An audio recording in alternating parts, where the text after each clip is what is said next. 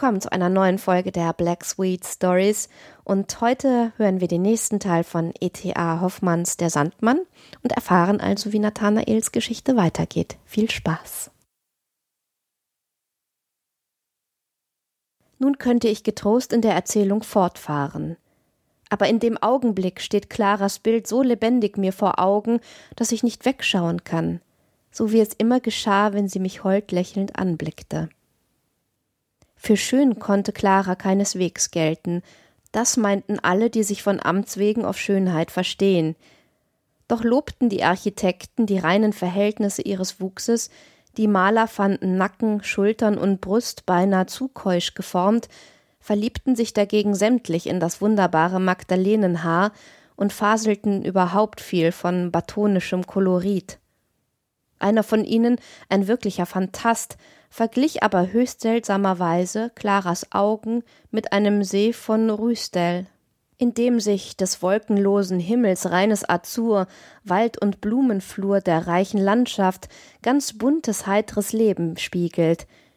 Dichter und Meister gingen aber weiter und sprachen Was See, was Spiegel, können wir denn das Mädchen anschauen, ohne dass uns aus ihrem Blick wunderbare himmlische Gesänge und Klänge entgegenstrahlen, die in unser Innerstes dringen, dass da alles wach und rege wird?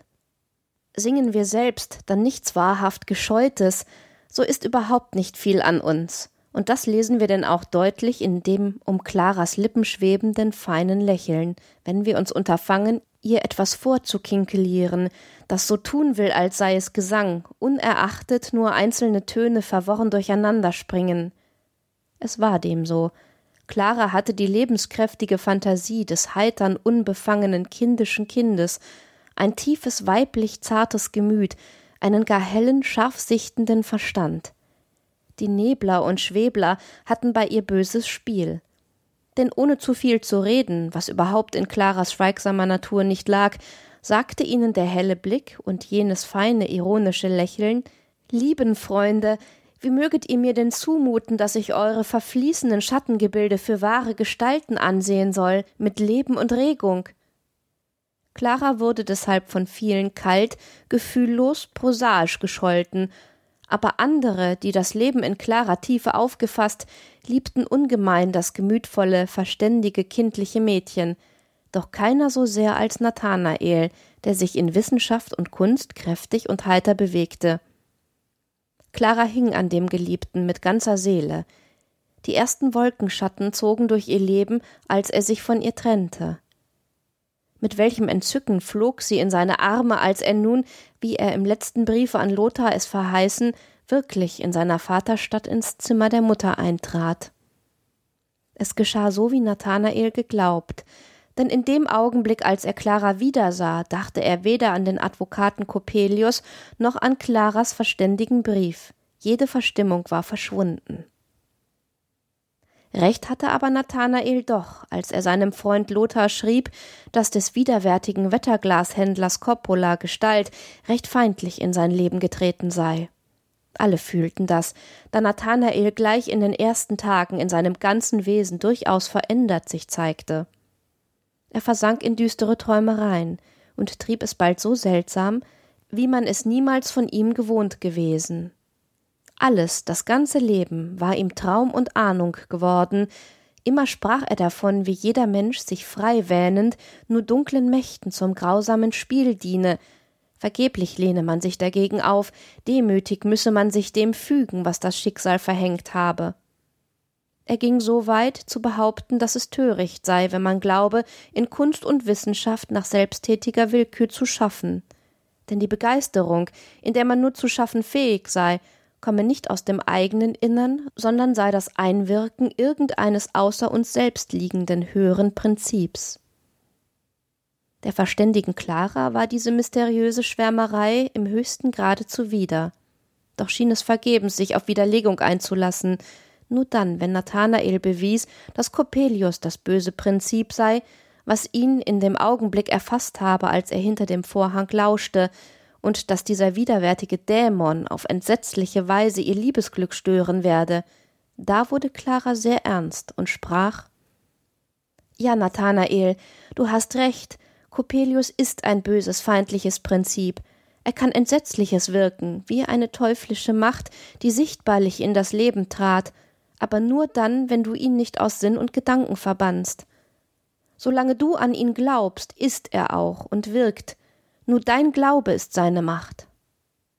Nathanael, ganz erzürnt, dass Clara die Existenz des Dämons nur in seinem eigenen Innern statuiere, wollte dann hervorrücken mit der ganzen mystischen Lehre von Teufeln und grausen Mächten. Clara aber brach verdrüßlich ab, indem sie irgendetwas Gleichgültiges dazwischen schob, zu Nathanaels nicht geringem Ärger. Der dachte, kalten, unempfänglichen Gemütern verschließen sich solche tiefen Geheimnisse, ohne sich deutlich bewusst zu sein, dass er Clara eben zu solchen untergeordneten Naturen zähle, weshalb er nicht abließ mit Versuchen, sie in jene Geheimnisse einzuweihen. Am frühen Morgen, wenn Clara das Frühstück bereiten half, stand er bei ihr und las ihr aus allerlei mystischen Büchern vor, dass Clara bat Aber lieber Nathanael, wenn ich dich nun das böse Prinzip schelten wollte, das feindlich auf meinen Kaffee wirkt, denn wenn ich, wie du es willst, alles stehen und liegen lassen und dir, indem du lieses, in die Augen schauen soll, so läuft mir der Kaffee ins Feuer und ihr bekommt alle kein Frühstück. Nathanael klappte das Buch heftig zu und rannte voll Unmut fort in sein Zimmer.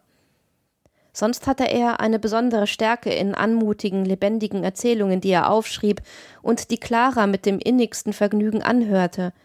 Jetzt waren seine Dichtungen düster unverständlich, gestaltlos, so dass, wenn Clara schonend es auch nicht sagte, er doch wohl fühlte, wie wenig sie davon angesprochen wurde. Nichts war für Clara tötender als das Langweilige. In Blick und Rede sprach sich dann ihre nicht zu besiegende geistige Schläfrigkeit aus. Nathanaels Dichtungen waren in der Tat sehr langweilig. Sein Verdruß über Claras kaltes prosaisches Gemüt stieg höher, Clara konnte ihren Unmut über Nathanaels dunkle, düstere, langweilige Mystik nicht überwinden, und so entfernten beide im Innern sich immer mehr voneinander, ohne es selbst zu bemerken. Die Gestalt des hässlichen Coppelius war, wie Nathanael selbst es sich gestehen musste, in seiner Fantasie erbleicht, und es kostete ihm oft Mühe, ihm in seinen Dichtungen, wo er als grauser Schicksalspopanz auftrat, recht lebendig zu kolorieren. Es kam ihm endlich ein, jene düstere Ahnung, dass Coppelius sein Liebesglück stören werde, zum Gegenstand eines Gedichts zu machen. Er stellte sich und Clara dar, in treuer Liebe verbunden, aber dann und wann war es, als griff eine schwarze Faust in ihr Leben und riss irgendeine Freude heraus, die ihnen aufgegangen. Endlich, als sie schon am Traualtar stehen, erscheint der entsetzliche Coppelius und berührt Claras holde Augen die springen in Nathanaels Brust wie blutige Funken, sengend und brennend. Coppelius fasst ihn und wirft ihn in einen flammenden Feuerkreis, der sich dreht mit der Schnelligkeit des Sturms und ihn sausend und brausend fortreißt.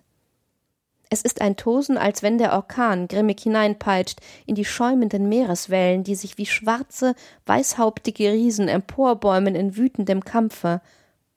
Aber durch dies wilde Tosen hört er Claras Stimme. Kannst du mich denn nicht erschauen? Coppelius hat dich getäuscht. Das waren ja nicht meine Augen, die so in deiner Brust brannten, das waren ja glühende Tropfen deines eigenen Herzbluts. Ich habe ja meine Augen, sieh mich doch nur an. Nathanael denkt, das ist Clara und ich bin ihr eigen ewiglich. Da ist es, als fasst der Gedanke gewaltig in den Feuerkreis hinein, dass er stehen bleibt und im schwarzen Abgrund verrauscht dumpf das Getöse. Nathanael blickt in Claras Augen, aber es ist der Tod, der mit Claras Augen ihn freundlich anschaut. Während Nathanael dies dichtete, war er sehr ruhig und besonnen. Er feilte und besserte an jeder Zeile, und da er sich dem metrischen Zwange unterworfen, ruhte er nicht, bis alles rein und wohlklingend sich fügte. Als er jedoch nun endlich fertig geworden und das Gedicht für sich laut las, da fasste ihn Grausen und wildes Entsetzen, und er schrie auf Wessen grauenvolle Stimme ist das? Bald schien ihm jedoch das Ganze wieder nur eine sehr gelungene Dichtung, und es war ihm, als müsse Claras kaltes Gemüt dadurch entzündet werden, wiewohl er nicht deutlich dachte, wozu denn Clara entzündet und wozu denn nun eigentlich führen solle, sie mit den grauenvollen Bildern zu ängstigen, die ein entsetzliches, ihre Liebe zerstörendes Geschick weissagten. Sie, Nathanael und Clara, saßen in der Mutter kleinem Garten. Clara war sehr heiter, weil Nathanael sie seit drei Tagen, in denen er an jener Dichtung schrieb, nicht mit seinen Träumen und Ahnungen geplagt hatte. Auch Nathanael sprach lebhaft und froh von lustigen Dingen wie sonst, so dass Clara sagte Nun erst habe ich dich ganz wieder. Siehst du es wohl, wie wir den hässlichen Coppelius vertrieben haben? Da fiel dem Nathanael erst ein, dass er ja die Dichtung in der Tasche trage, die er habe vorlesen wollen. Er zog auch sogleich die Blätter hervor und fing an zu lesen. Clara, etwas Langweiliges wie gewöhnlich vermutend und sich darein ergebend, fing an, ruhig zu stricken. Aber so wie immer schwärzer und schwärzer das düstere Gewölk aufstieg, ließ sie den Strickstrumpf sinken und blickte starr dem Nathanael ins Auge den riss seine Dichtung unaufhaltsam fort, hochrot färbte seine Wangen die innere Glut, Tränen quollen ihm aus den Augen. Endlich hatte er geschlossen. Er stöhnte in tiefer Ermattung, er fasste Claras Hand und seufzte wie aufgelöst in trostlosem Jammer Ach, Clara, Clara. Clara drückte ihn sanft an ihren Busen und sagte leise, aber sehr langsam und ernst Nathanael, mein herzlieber Nathanael, wirf das tolle, unsinnige, wahnsinnige Märchen ins Feuer. Da sprang Nathanael entrüstet auf und rief, Clara von sich stoßend, Du lebloses, verdammtes Automat! Er rannte fort, bittere Tränen vergoß die tief verletzte Clara. Ach, er hat mich niemals geliebt, denn er versteht mich nicht, schluchzte sie laut. Lothar trat in die Laube, Clara musste ihm erzählen, was vorgefallen. Er liebte seine Schwester mit ganzer Seele. Jedes Wort ihrer Anklage fiel wie ein Funken in sein Inneres, so dass der Unmut, den er wider den träumerischen Nathanael lange im Herzen getragen, sich entzündete zum wilden Zorn. Er lief zu Nathanael, er warf ihm das unsinnige Betragen gegen die geliebte Schwester in harten Worten vor, die der aufbrausende Nathanael ebenso erwiderte. Ein fantastischer, wahnsinniger Gag wurde mit einem miserablen, gemeinen Alltagsmenschen erwidert. Der Zweikampf war unvermeidlich. Sie beschlossen, sich am folgenden Morgen hinter dem Garten nach dortiger akademischer Sitte mit scharf geschliffenen Stoßrapieren zu schlagen. Stumm und finster schlichen sie umher. Clara hatte den heftigen Streit gehört und gesehen, dass der Fechtmeister in der Dämmerung die Rapiere brachte. Sie ahnte, was geschehen sollte. Auf dem Kampfplatz angekommen, hatten Lothar und Nathanael soeben düster schweigend die Röcke abgeworfen. Blutdürstige Kampfeslust im brennenden Auge wollten sie gegeneinander ausfallen, als Clara durch die Gartentür herbeistürzte. Schluchzend rief sie laut Ihr wilden, entsetzlichen Menschen, stoßt mich nur gleich nieder, ehe ihr euch anfallt, denn wie soll ich länger leben auf der Welt, wenn der Geliebte den Bruder oder wenn der Bruder den Geliebten ermordet hat? Lothar ließ die Waffe sinken und sah schweigend zur Erde nieder, aber in Nathanaels Innern ging in herzzerreißender Wehmut alle Liebe wieder auf, wie er sie jemals in der herrlichen Jugendzeit schönsten Tagen für die holde Clara empfunden, das Mordgewehr entfiel seiner Hand, er stürzte zu Claras Füßen. Kannst du mir denn jemals verzeihen, du meine einzige, herzgeliebte Clara? Kannst du mir verzeihen, mein herzlieber Bruder Lothar? Lothar wurde gerührt von des Freundes tiefem Schmerz. Unter tausend Tränen umarmten sich die drei versöhnten Menschen und schwuren, nicht voneinander zu lassen, in steter Liebe und Treue. Dem Nathanael war es zumute, als sei eine schwere Last, die ihn zu Boden gedrückt, von ihm abgewälzt, ja als habe er, Widerstand leistend der finstern Macht, die ihn befangen, sein ganzes Sein dem Vernichtung drohte, gerettet. Noch drei selige Tage verlebte er bei den Lieben, dann kehrte er zurück nach G, wo er noch ein Jahr zu bleiben, dann aber auf immer nach seiner Vaterstadt zurückzukehren gedachte.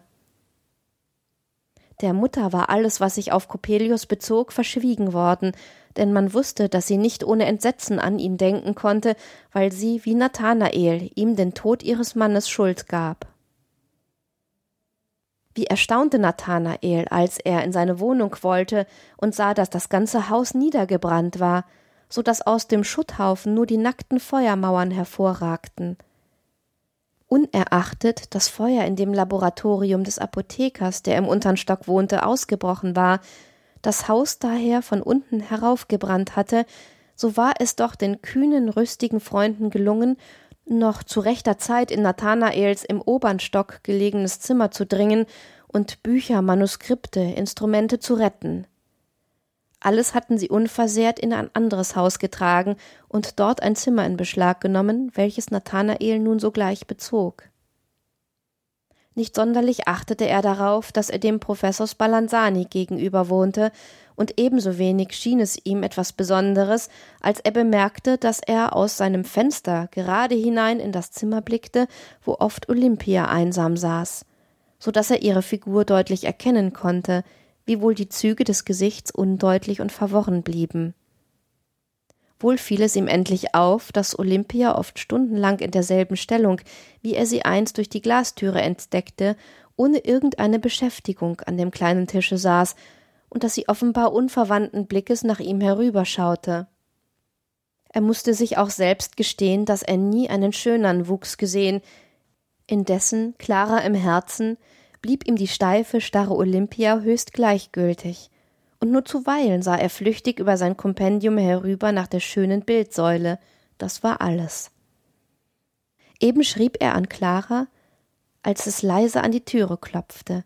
Sie öffnete sich auf seinen Zuruf, und Coppolas widerwärtiges Gesicht sah hinein.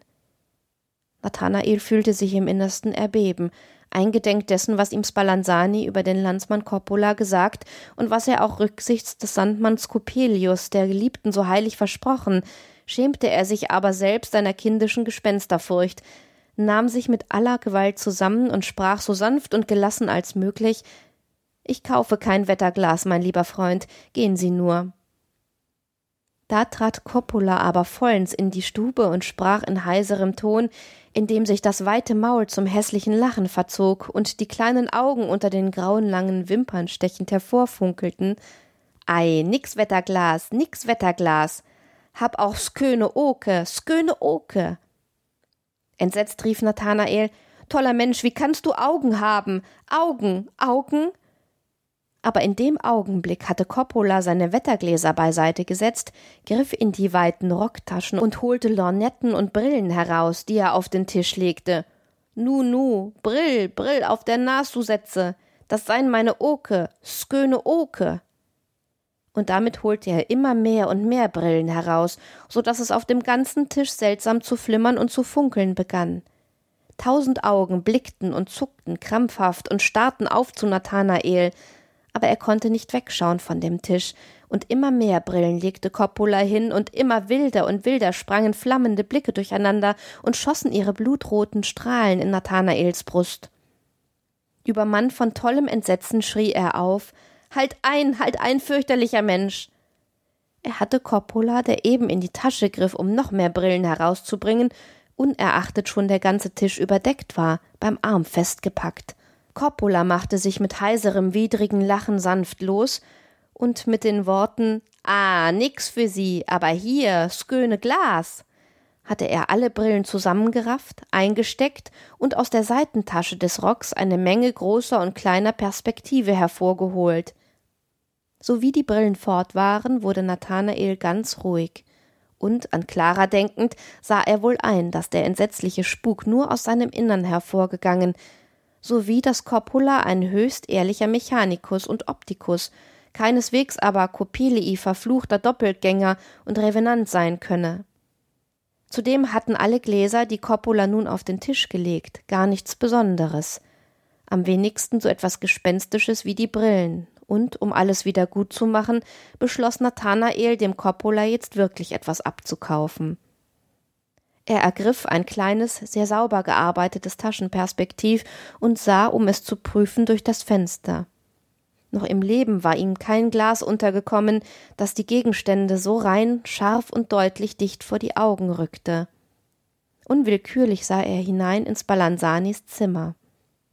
Olympia saß wie gewöhnlich vor dem kleinen Tisch, die Arme darauf gelegt, die Hände gefaltet. Nun erschaute Nathanael erst Olympias wunderschön geformtes Gesicht.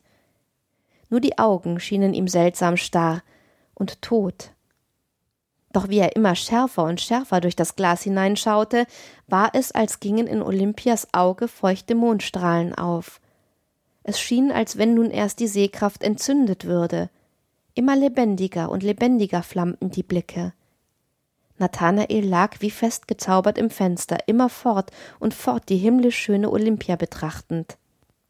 Ein Räuspern und Scharren weckte ihn wie aus tiefem Traum. Coppola stand hinter ihm. Trezettini, drei Dukat. Nathanael hatte den Optikus rein vergessen. Rasch zahlte er das Verlangte. Nick so? Sköne Glas, sköne Glas, frug Coppola mit seiner widerwärtigen, heisern Stimme und dem hämischen Lächeln. Ja, ja, ja, erwiderte Nathanael verdrießlich. Adieu, lieber Freund. Coppola verließ nicht ohne viele seltsame Seitenblicke auf Nathanael das Zimmer. Er hörte ihn auf der Treppe laut lachen. Nun ja, meinte Nathanael, er lacht mich aus, weil ich ihm das kleine Perspektiv gewiss viel zu teuer bezahlt habe. Zu teuer bezahlt. Indem er diese Worte leise sprach, war es, als halle ein tiefer Todesseufzer grauenvoll durch das Zimmer. Nathanaels Atem stockte vor innerer Angst. Er hatte ja aber selbst so aufgeseufzt, das merkte er wohl. Clara, sprach er zu sich selber, hat wohl recht, dass sie mich für einen abgeschmackten Geisterseher hält, aber närrisch ist es doch. Ach, wohl mehr als närrisch, dass mich der dumme Gedanke, ich hätte das Glas dem Coppola zu teuer bezahlt, noch jetzt so sonderbar ängstigt. Den Grund davon sehe ich gar nicht ein. Jetzt setzte er sich hin, um den Brief an Clara zu enden. Aber ein Blick durchs Fenster überzeugte ihn, dass Olympia noch da säße, und im Augenblick wie von unwiderstehlicher Gewalt getrieben, sprang er auf, ergriff Corpolas Perspektiv und konnte nicht los von Olympias verführerischem Anblick, bis ihn Freund und Bruder Siegmund abrief ins Kollegium bei dem Professor Spallanzani. Die Gardine vor dem verhängnisvollen Zimmer war dicht zugezogen. Er konnte Olympia ebenso wenig hier als die beiden folgenden Tage hindurch in ihrem Zimmer entdecken. Ungeachtet er kaum das Fenster verließ und fortwährend durch Coppolas Perspektiv herüberschaute. Am dritten Tage wurden sogar die Fenster verhängt.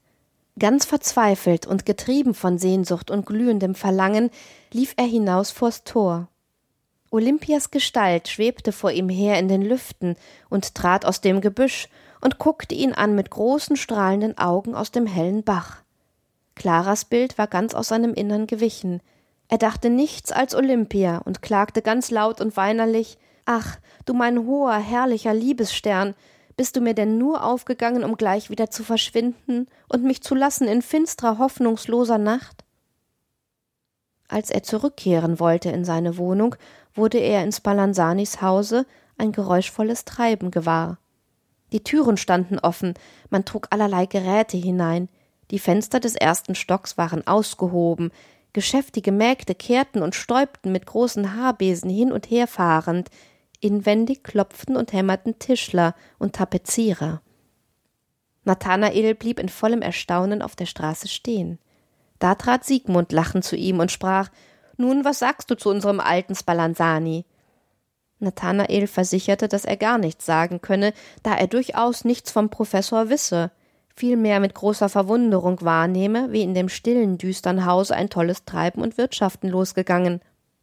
Da erfuhr er denn von Siegmund, dass Balanzani morgen ein großes Fest geben wolle, Konzert und Ball, und dass die halbe Universität eingeladen sei. Allgemein verbreite man, dass Balanzani seine Tochter Olympia, die er so lange jedem menschlichen Auge recht ängstlich entzogen, zum ersten Mal erscheinen lassen werde. Nathanael fand eine Einladungskarte und ging mit hochklopfendem Herzen zur bestimmten Stunde, als schon die Wagen rollten und die Lichter in dem geschmückten Sälen schimmerten, zum Professor. Die Gesellschaft war zahlreich und glänzend, Olympia erschien sehr reich und geschmackvoll gekleidet. Man musste ihr schön geformtes Gesicht, ihren Wuchs bewundern. Der etwas seltsam eingebogene Rücken, die wespenartige Dünne des Leibes schien von zu starkem Einschnüren bewirkt zu sein. In Schritt und Stellung hatte sie etwas Abgemessenes und Steifes, das manchem unangenehm auffiel. Man schrieb es dem Zwange zu, den ihr die Gesellschaft auflegte. Das Konzert begann. Olympia spielte den Flügel mit großer Fertigkeit und trug ebenso eine Bravour-Arie mit heller, beinahe schneidender Glasglockenstimme vor. Nathanael war ganz entzückt. Er stand in der hintersten Reihe und konnte in dem blendenden Kerzenlicht Olympias Züge nicht ganz erkennen. Ganz unvermerkt nahm er deshalb Coppolas Glas hervor und schaute hin nach der schönen Olympia. Ach, da wurde er gewahr, wie sie voll Sehnsucht nach ihm herübersah, wie jeder Ton erst deutlich aufging in dem Liebesblick, der zündend sein Inneres durchdrang. Die künstlichen Rouladen schienen dem Nathanael das Himmelsjauchzen des in Liebe verklärten Gemüts, und als nun endlich nach der Kadenz der lange Trillo erst recht schmetternd durch den Saal gellte, konnte er wie von glühenden Ärmen plötzlich erfasst sich nicht mehr halten. Er musste vor Schmerz und Entzücken laut aufschreien Olympia. Alle sahen sich um nach ihm, manche lachten. Der Domorganist schnitt aber noch ein finstereres Gesicht als vorher und sagte bloß Nun, nun. Das Konzert war zu Ende, der Ball fing an.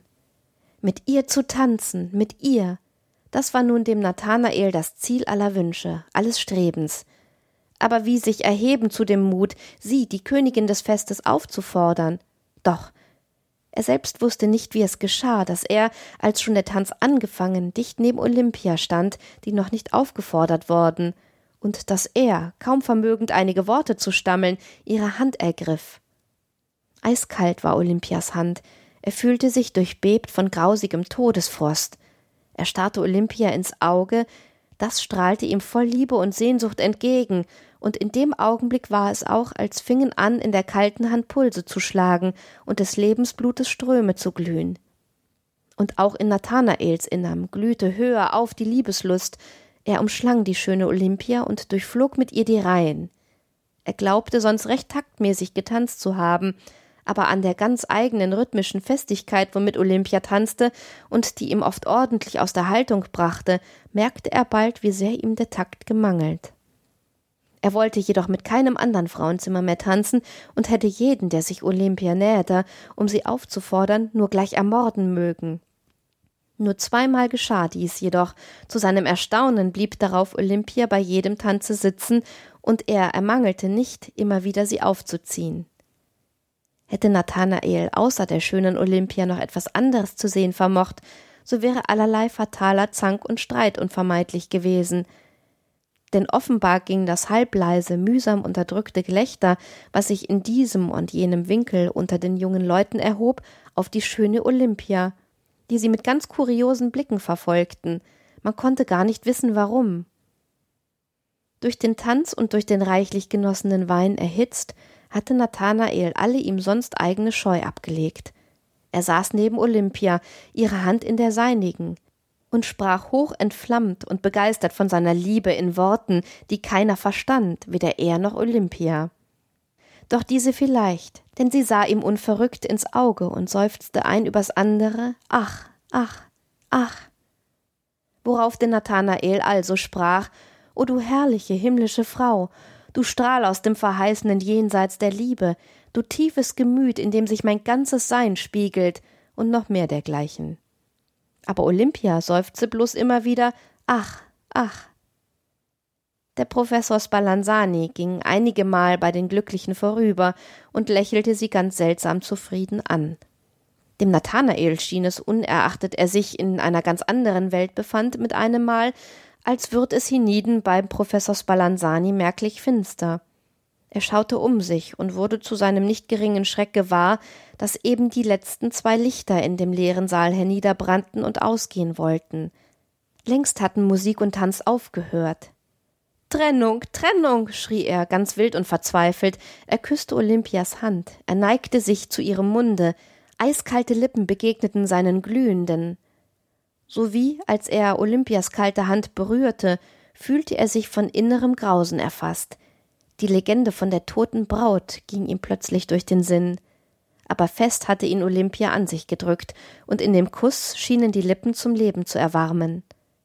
Der Professor Spallanzani schritt langsam durch den leeren Saal, seine Schritte klangen hohl wieder, und seine Figur, von flackernden Schlagschatten umspielt, hatte ein grauliches, gespenstisches Ansehen. Liebst du mich? Liebst du mich, Olympia? Nur dies Wort, liebst du mich? So flüsterte Nathanael, aber Olympia seufzte, indem sie aufstand, nur Ach, ach.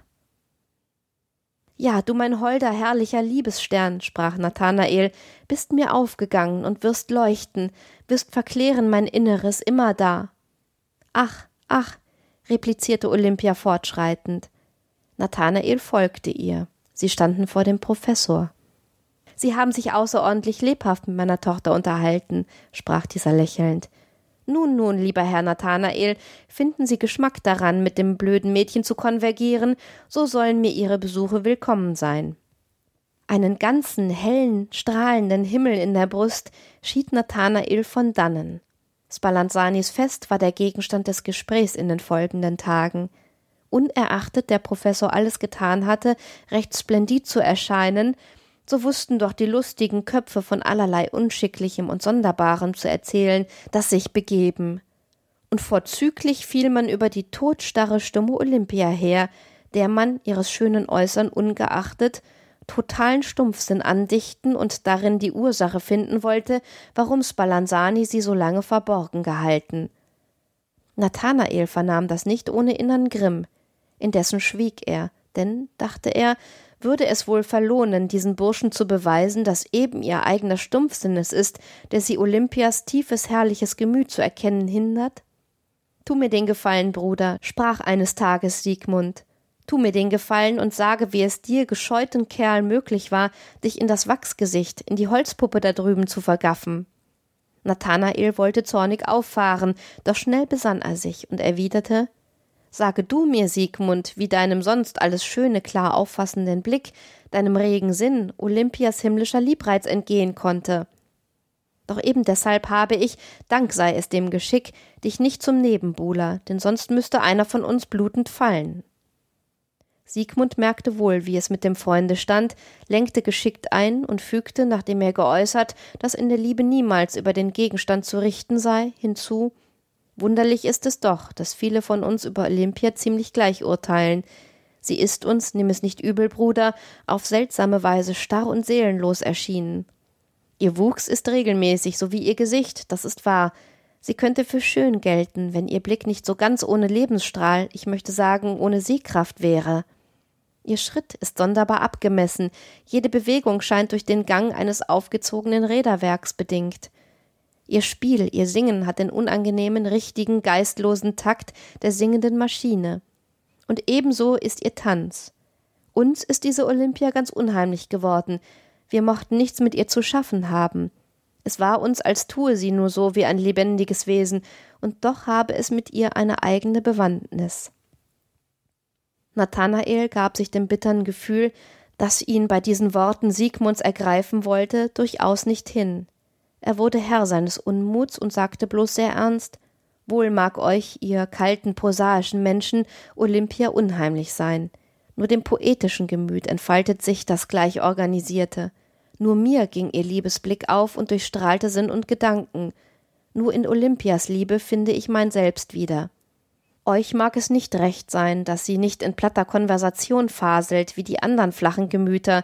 Sie spricht wenig Worte, das ist wahr aber diese wenigen Worte erscheinen als echte Hieroglyphe der innern Welt, voll Liebe und hoher Erkenntnis des geistigen Lebens in der Anschauung des ewigen Jenseits. Doch für alles das habt ihr keinen Sinn, und alles sind verlorene Worte.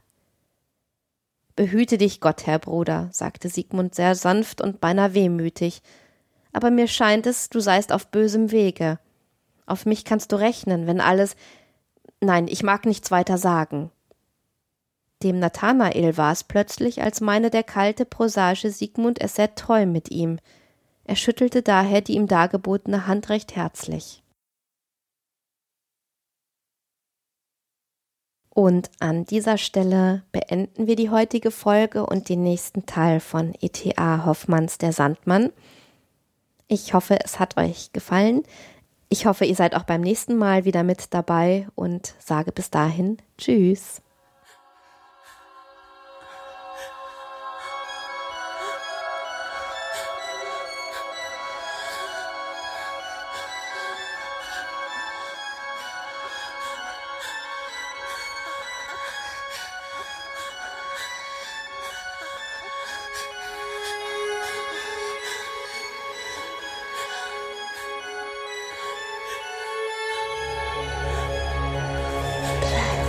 podcast.